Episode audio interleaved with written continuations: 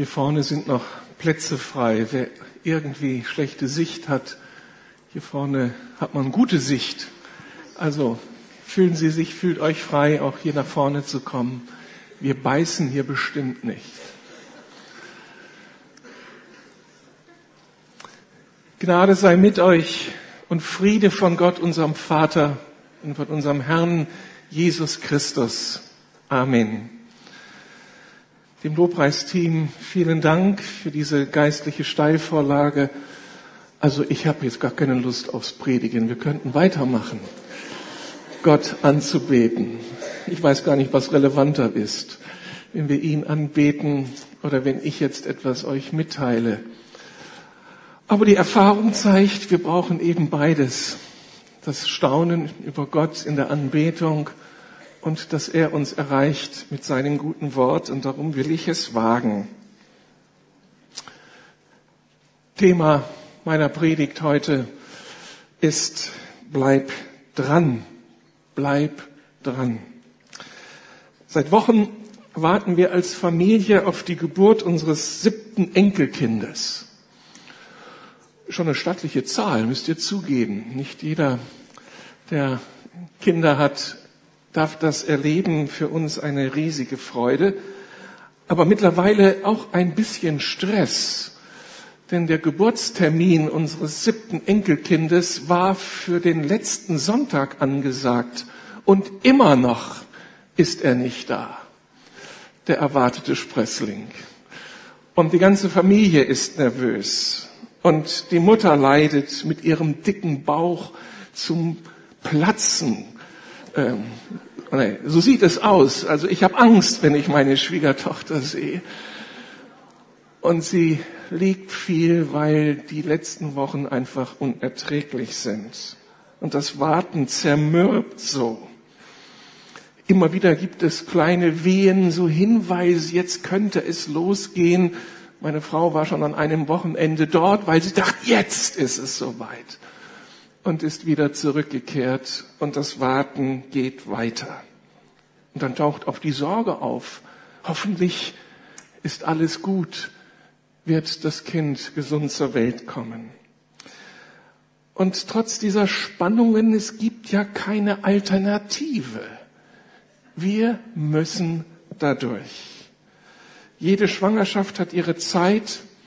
Ohne Geburtswehen geht es nicht. Und darum muss die Familie dranbleiben, damit Leben geboren werden kann. Natürlich. Das gilt nun für viele andere Aspekte unseres ganz persönlichen Lebens.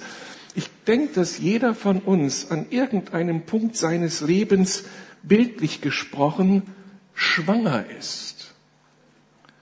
Das heißt, jeder von uns muss mit noch unerfüllten Erwartungen und Hoffnungen umgehen. Da soll etwas zur Geburt kommen und endlich durchbrechen, aber wir sind noch in der Warteschleife. Diese Schwangerschaften beziehungsweise diese Geburtswehen können so unterschiedlich aussehen. Eltern gehen manchmal mit ihren Teenagern schwanger und hoffen von Tag zu Tag, dass sie endlich wieder normal ticken. Dass man endlich wieder reden kann oder stressfrei reden kann. Aber noch sind sie in der Warteschleife. Jugendliche auf der anderen Seite gehen mit ihrer Schulzeit schwanger. Davon kann ich persönlich berichten. Was war das für eine Qual? 13 Jahre Schule, fünf Jahre Studium. Ich hatte die Nase so gestrichen voll. Wann geht es endlich los? Diese lange Zeit der Ausbildung, ob Studium oder Ausbildung, ist Schwangerschaftszeit. Da soll ja irgendwann etwas zur Geburt kommen. Manche neigen dazu abzubrechen. Und das ist dann oft genug tragisch. Wieder andere erhoffen sich endlich den beruflichen Durchbruch, die ersten schwarzen Zahlen im eigenen Geschäft, nicht mehr nur draufzahlen. Aber so viele Unternehmungen kommen einer schweren Geburt gleich. Oder der lang ersehnte Aufstieg zum Abteilungsleiter, irgendwie der nächste Schritt in der Karriereleiter. Manches Mal ist es eine schwere Geburt und Menschen kämpfen und leiden in dieser Phase ihres Lebens. Noch einmal andere ersehnen endlich den geistlichen Durchbruch bei einem Familienmitglied herbei.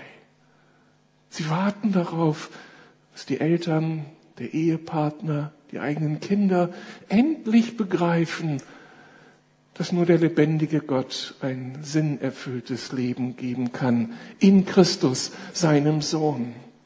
Und sie beten und warten und hoffen. Andersherum sind da auch Menschen Jahre, Jahrzehnte lang auf der Suche nach einem Gott. Tief in ihrem Herzen ahnen sie, da muss es doch noch was anderes geben. So kann ich die Welt nicht verstehen. So kann es doch nicht weitergehen. Wo ist er? Und sie machen sich auf die Suche, manchmal Jahre, Jahrzehnte, reisen nach Indien und wo sonst hin in dieser Welt, in der Hoffnung, dass da etwas zur Geburt kommt und sie bei Gott landen.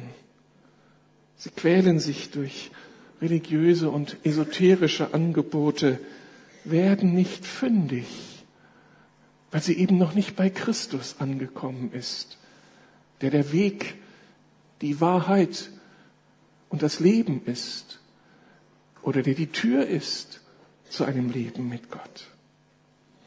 Wie auch immer, viele von uns gehen irgendwo schwanger und erleben diese Zeit vielleicht als Zeit wie eine Geburtswehe unter Schmerzen, in der dringlichen Hoffnung, dass endlich das Ersehnte möglich wird.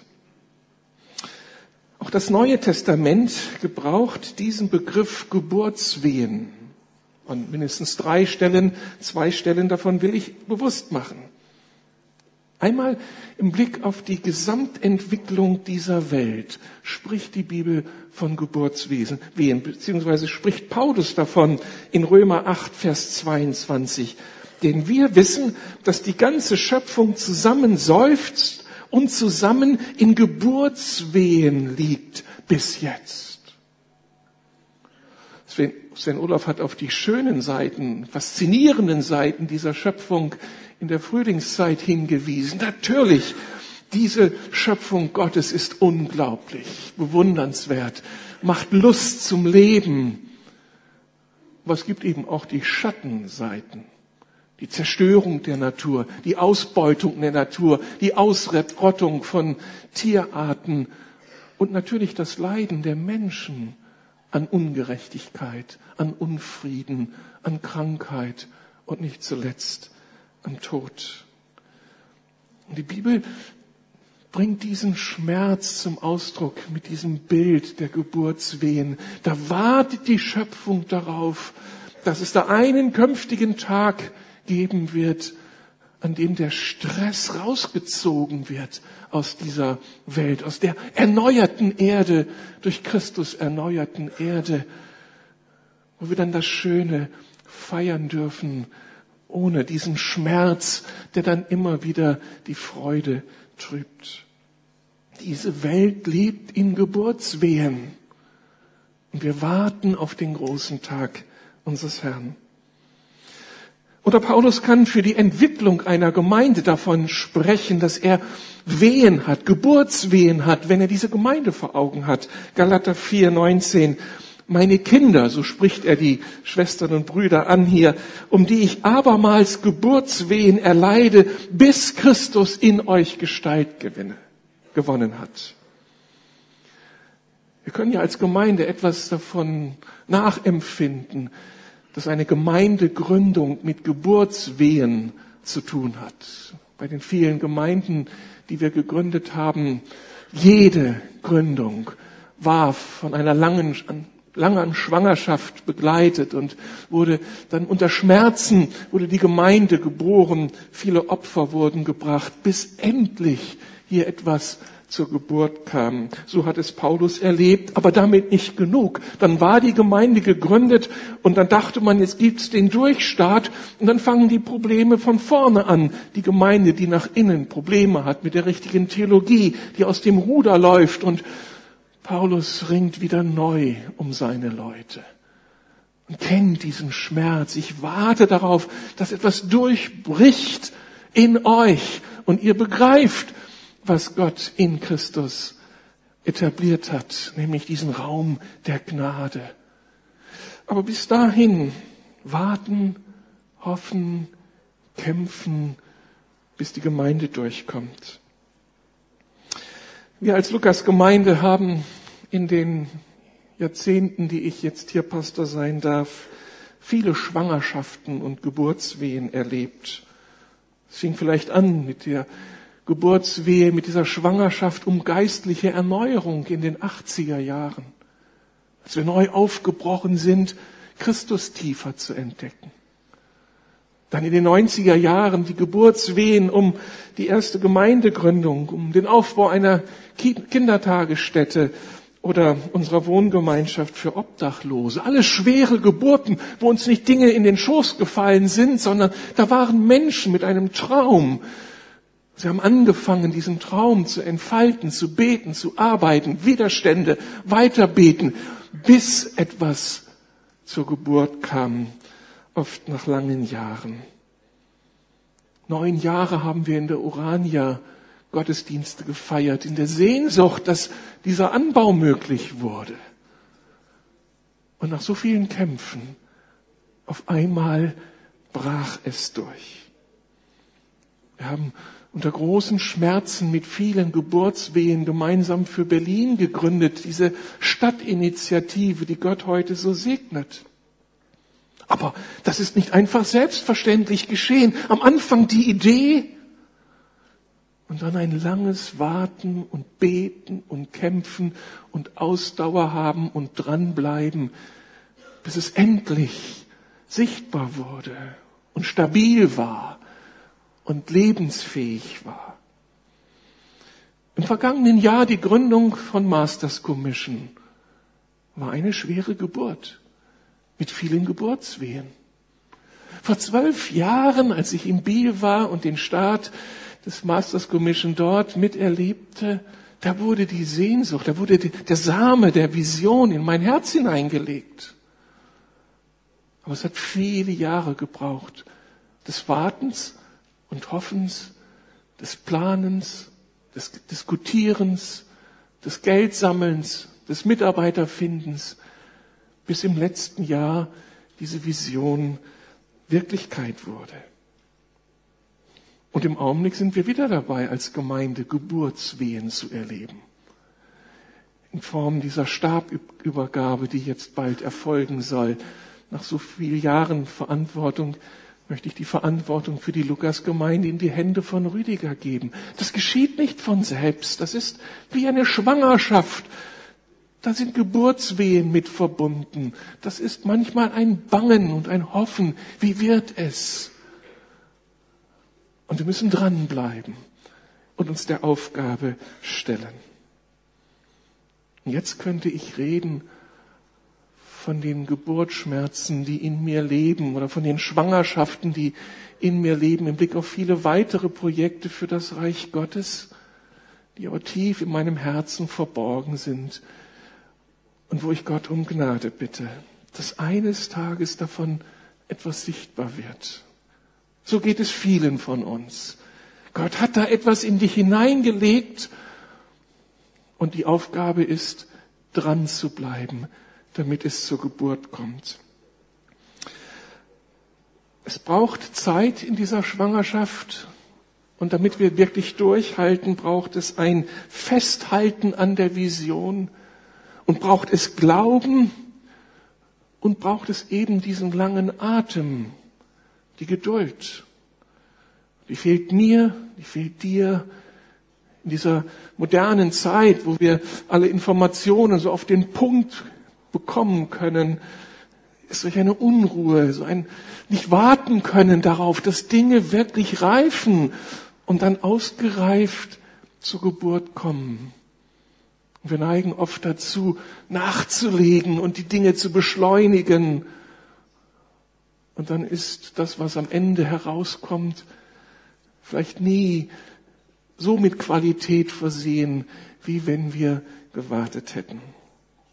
Ich habe mir bewusst gemacht, dass wir auf einige Vorbilder zurückgreifen können. Männer und Frauen Gottes, die uns vorausgegangen sind und die in ihrer Schwangerschaft treu geblieben sind über Jahre. Und sie will ich kurz skizzieren. Vielleicht werden sie eine Ermutigung für dich. Ich denke an einen Mann wie William Wilberforce. Dieser britische Parlamentarier litt am Ende des 18. Jahrhunderts Geburtswehen für die Überwindung des Sklavenhandels. Ihr wisst das. Jahrelang ging er mit dieser Herausforderung schwanger.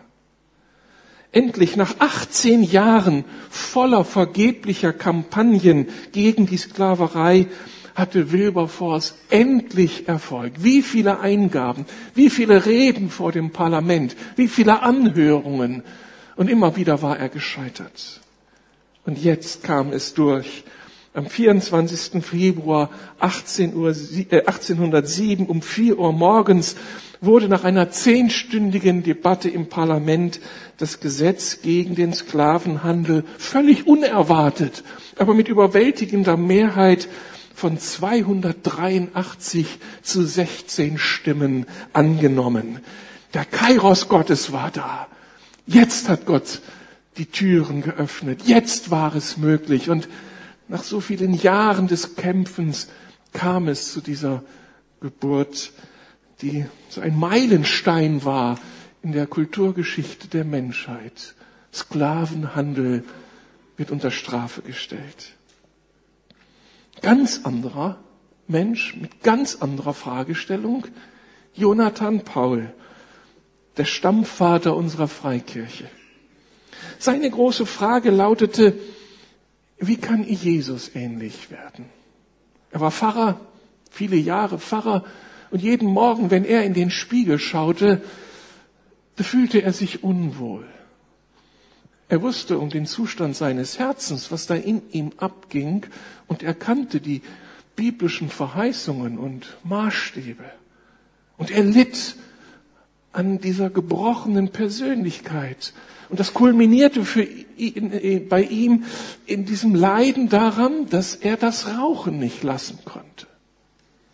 Er fühlte sich abhängig, versklavt durch diese Sucht. Und stand immer wieder vor Gott mit diesem Gebet, Herr, befreie mich davon. Das zerstört mich. Du hast doch die Verheißung gegeben. Und er betete und betete und wartete und hoffte, bis zu diesem Augenblick, als Gott ihm im Lesen der Bibel diese Gewissheit ins Herz kam, zwei Worte nur. Jesus wird. Er schafft es. Er macht es. Und das war wie eine lösende Offenbarung. Das war dieser Geburtsmoment, dieser Durchbruch zu neuem Leben. Von einem zum anderen Tag konnte er die Zigarren in der Kiste lassen und war von dieser Sucht befreit, die ihn versklavte.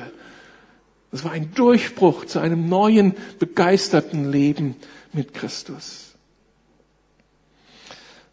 Paul, äh Paul, Jonathan Paul lehrt uns dran zu bleiben im Ringen um diese Sehnsucht nach persönlicher Veränderung. Ich habe meine Baustellen, du hast sie. Die Abgründe unseres Herzens oft schon eben Jahrzehnte angelegt, schon in der Kindheit angelegt, bestimmte Erfahrungen, die sich verdichtet haben zu unguten Verhaltensweisen, zu ungutem Denken und wir sehnen uns nach Veränderung. Paul würde sagen, bitte geh keine Kompromisse ein. Mach die Sache nicht billig sondern komm, lass uns gemeinsam warten, dass dieses neue Leben, dieses Leben der Überwindung, des Sieges durchbrechen kann. Gott wird. Lass uns warten auf seinen Tag. Gott ist alles möglich. Oder ich denke an Monika von Tagaste, geboren um 332, die Mutter des großen Kirchenvaters Augustinus. Monika ging schwanger mit der Sorge um ihren Mann und ihren Sohn. Sie stammte aus einer christlichen Familie, heiratete aber in jungen Jahren den Nichtchristen Patricius, der Mitglied des Stadtrates von Tagaste war. Mit ihm bekam sie drei Kinder, unter anderem eben Augustinus. Sie betete jahrelang für ihren Ehemann, in der Hoffnung, dass er endlich Christ würde. Und sie investierte alles. Aber sie musste warten. Warten bis zur Todesstunde ihres Ehemannes. Und da bekam er die Kurve, wurde kurz vor seinem Tod Christ. Ihr erstes Gebet war erhört. Nach einer langen Zeit der Schwangerschaft und der Geburtswehen. Aber dann war da noch die Sorge um ihren Sohn, der es ihrem Ehemann nicht gleich tat, sondern der sich sehr problematisch entwickelte, sein Elternhaus verließ, ein wüstes Leben führte in Karthago, in Rom und am Ende in Mailand. Und diese ganze Zeit, Jahre, betete Monika dafür, dass Christus Augustinus begegnen würde und dann Christ würde. Sie reiste schließlich ihrem Sohn nach und durfte dann in Mailand durch den Einfluss des Bischofs Ambrosius die Bekehrung ihres Sohnes erleben und die Taufe in der Osternacht 387. Jahrelanges Gebet, Jahre des Hoffens und der Sehnsucht und der Erwartung kamen zur Erfüllung. Die Geburt wurde möglich. Neues Leben brach durch. Und als ob das ihre Lebensberufung gewesen sei und jetzt alles abgeschlossen war, kurze Zeit später stirbt sie. Ihr Lebenswerk war vollbracht. Sie hatte den Ehemann und ihren Sohn durchgebetet hinein in die Ewigkeit. Sie war dran geblieben. Monika hat viele Mütter und Väter gelehrt, dran zu bleiben, darauf zu vertrauen, dass Christus durchbrechen wird. In der Kunst wird sie oft mit einem Krug dargestellt. Er soll die Tränen versinnbildlichen, die sie weinte, bis ihre Lieben sich endlich zum Christentum, zu Christus bekehrten. Monika sagt dir, wenn du in diesem Gebet verhaftet bist, Gott sieht auch deine Tränen. Und deine Aufgabe ist nur eins, dran zu bleiben, zu hoffen, zu warten, zu beten und die Erfüllung deiner Gebete, das ist die Aufgabe des großen Gottes. Diesen seinen Kairos, diesen seinen Zeitpunkt, an dem das Wunder geschieht, die Geburt möglich wird, den kennt er allein. Das kann er allein bewirken. Das ist seine Aufgabe. Aber wir sind die Wegbereiter. Es wird sich lohnen für dich. Das letzte Beispiel aus der Kirchengeschichte, John Wimber, der Gründer der Vineyard-Gemeinden in den 90er Jahren. Er ging schwanger mit dieser frustrierenden Erfahrung, dass wir für Kranke beten und so wenig Heilung erleben. Das ist die Erfahrung der meisten von uns. Und die meisten von uns arrangieren sich mit der Realität und wir nehmen das dann hin aber der Ruf Gottes auf dem Leben von Jim Wimber war eben nicht nachzugeben, sich nicht den Realitäten anzupassen, sondern diesen Kampf zu Ende zu kämpfen. Und ein Jahr lang betete er fast täglich für Kranke. Und jeden Tag dieses Jahres die gleiche Erfahrung. Er betete wie ein Weltmeister und er stand jeden Abend wieder mit leeren Händen da. Das muss man erstmal durchhalten, wenn man sich solch einer Berufung stellt und Tag für Tag sich dieser Aufgabe unterzieht, in jedem öffentlichen Gottesdienst die Kranken nach vorne einlädt und es geschieht nichts. Aber er blieb dran. Und dann diese Erfahrung. Hausbesuch, fiebrige Frau liegt im Bett. Er betet nur noch, weil er eben gerufen war. Betet und geht schon frustriert raus und ist an der Tür, um das Zimmer zu verlassen. Da kommt der Ruf von der kranken Frau, die bereits aufgestanden war, im Augenblick geheilt war. Und das war Gebur die Geburt, dieser Durchbruch, diese Durchbruchserfahrung, dass Gott immer noch ein heilender Gott ist. Und von seinem Dienst wissen wir ja, dass unglaublich viele Menschen eine übernatürliche Heilung durch Gott erfahren haben. Und er hat damit vielen den Weg gebahnt. Und John Wimber würde dir sagen, wenn du solch ein geistliches Defizit empfindest, wenn du dich nach Vollmacht sehnst, wenn du eine bestimmte Personengruppe vor Augen hast, zu der es dich hinzieht, der du dienen willst, für die du eben eine Leidenschaft empfindest, bleib dran. Gib nicht auf. Schraub deine Erwartungen nicht runter, sondern vertraue darauf, dass der, der diese Sehnsucht in dein Herz gelegt hat, zu seiner Zeit auch die Antwort geben wird. Ich habe einen biblischen Helden, der für mich steht, für diese Fähigkeit dran zu bleiben und durchzuhalten. Dieser Mann heißt Simeon. Ein alter Mann, lebte in Jerusalem. Er war rechtschaffen, richtete sich nach Gottes Willen und er ging mit dieser Sehnsucht schwanger, die Hilfe Israels zu sehen. Das hatte Gott ihm versprochen im Heiligen Geist. In deiner Lebenszeit wirst du sehen, wie der Messias kommen wird. Du wirst nicht sterben, bevor er zu seinem Volk zurückgekommen ist. Vom Geist geleitet ging er immer wieder in den Tempel, um dort Gott anzubeten. Und dann kam dieser Tag, als Maria und Josef mit Jesus in den Tempel kamen. Und dann erkannte er, das ist die Geburtsstunde. Jetzt ist meine Sehnsucht erfüllt. Der Messias ist da. Und er fing an, Gott zu preisen und auszurufen, Herr, nun kann dein Diener in Frieden sterben, denn du hast deine Zusage erfüllt. Das liest sich so einfach. Es liest sich so schön. Aber ich mache mir bewusst, was es den Simon gekostet hat, an dieser Vision festzuhalten, überhaupt diese Vision zu akzeptieren. Das, worauf wartet, Simeon wartete, das wurde ja 500 Jahre vorher angekündigt. Der Messias wird kommen und 500 Jahre vergehen und Gott hatte diese Verheißung noch nicht eingelöst. Es waren viele Messiasse aufgetreten, die gesagt haben, ich bin die Antwort auf die Propheten. Aber dann scheiterten sie jämmerlich. Und auch in dieser Lebensphase des Simeon traten sie auf und scheiterten.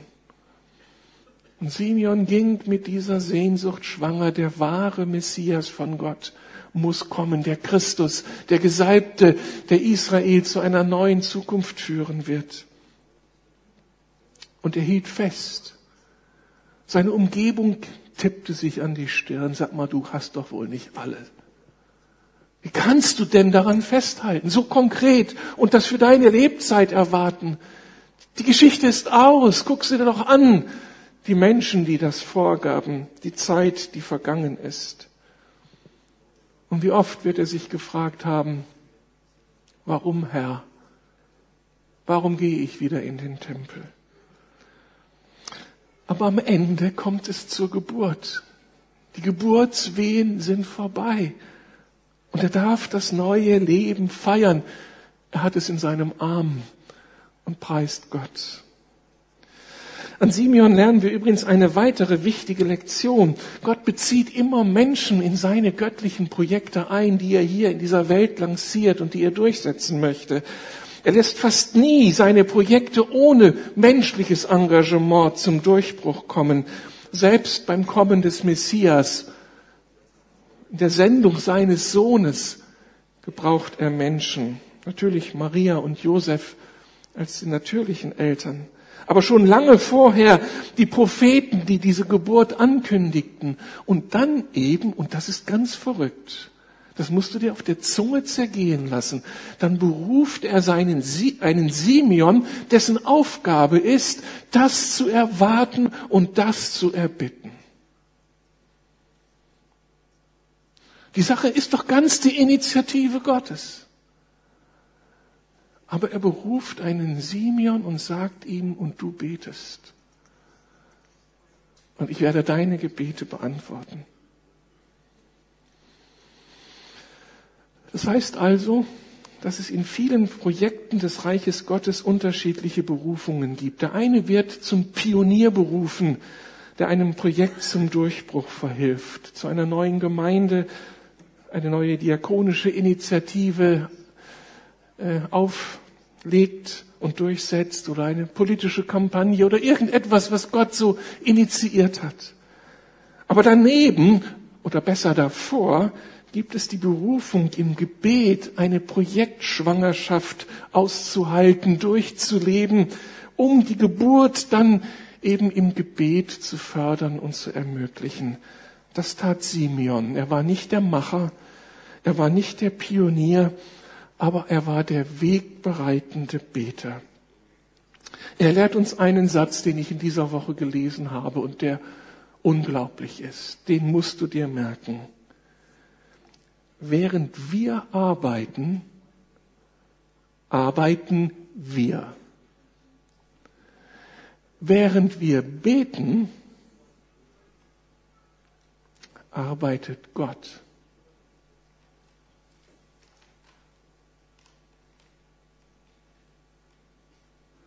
Kommt das an? Während wir arbeiten, arbeiten wir. Während wir beten, arbeitet Gott. Damit wird auf einmal deutlich, das Gebet ist eine höchst produktive Sache. Dein Gebet, dein Festhalten an deiner Vision setzt den Himmel in Bewegung. Und vielleicht muss im Himmel manche Schlacht geschlagen werden, wie er Daniel begreifen muss, bis es durchkommt. Aber das treue Beten autorisiert den Himmel aufzustehen und zu kämpfen, damit die Sachen Gottes durchkommen. Während wir arbeiten, arbeiten wir. Wenn wir beten, arbeitet Gott. Was sind deine Baustellen? Mit welchen Projekten für Gott gehst du schwanger? Welche Geburtswehen erleidest du gerade für deinen Gott? Was ist deine Berufung? Damit du festhalten kannst, will ich dir am Ende, euch am Ende und mir persönlich ein Bibelwort zusprechen, das uns helfen kann, dran zu bleiben und auch zeigt, wie wir dranbleiben können. Ein Text, der hier vielleicht unverdächtig ist, aber genau auf diese Situation passt. Epheser 5, 16 bis 18. Da heißt es, macht den bestmöglichen Gebrauch von eurer Zeit, gerade weil wir in einer schlimmen Zeit leben. Lasst es daher nicht an der nötigen Einsicht fehlen, sondern lernt zu verstehen, was der Herr von euch möchte. Und trinkt euch keinen Rausch an, denn übermäßiger Weingenuss führt zu zügellosem Verhalten. Lasst euch vielmehr vom Geist Gottes erfüllen. Der erste Aspekt, auch die Wartezeit kann erfüllte Zeit sein.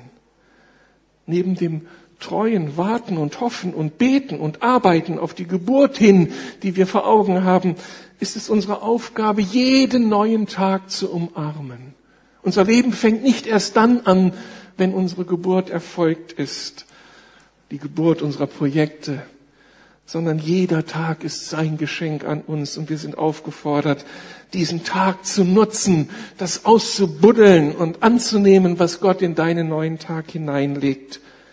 Macht den bestmöglichen Gebrauch von eurer Zeit, gerade weil wir in einer schlimmen Zeit leben.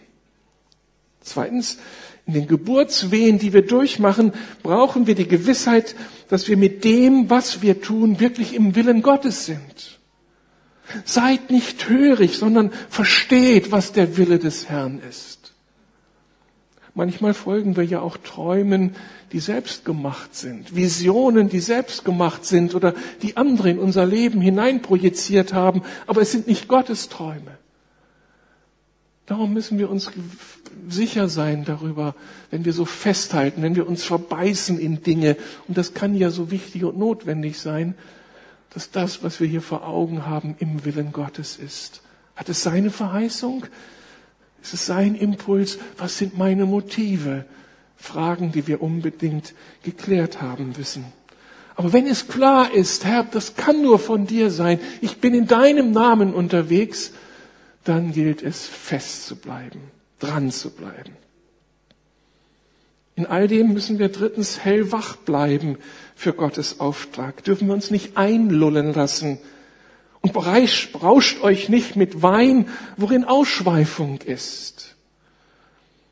Als wir uns für die Gemeindegründung in Spandau entschieden hatten und die Schwangerschaft dieser Gemeindegründung begann, geriet diese Schwangerschaft an einem Punkt in große Gefahr. Das neue Leben, das hier vorbereitet wurde, wäre fast abgetrieben worden. Nämlich in dem Moment, wo auf einmal eine Alternative sichtbar wurde. Statt Wachstum durch Gemeindegründung, Wachstum in einem schönen, großen, neuen Gemeindezentrum. Und das faszinierte, bis wir uns darauf besannen, was Gott gesprochen hatte.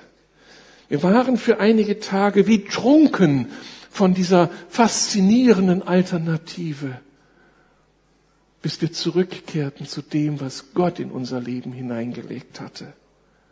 Lasst uns hellwach sein für ihn.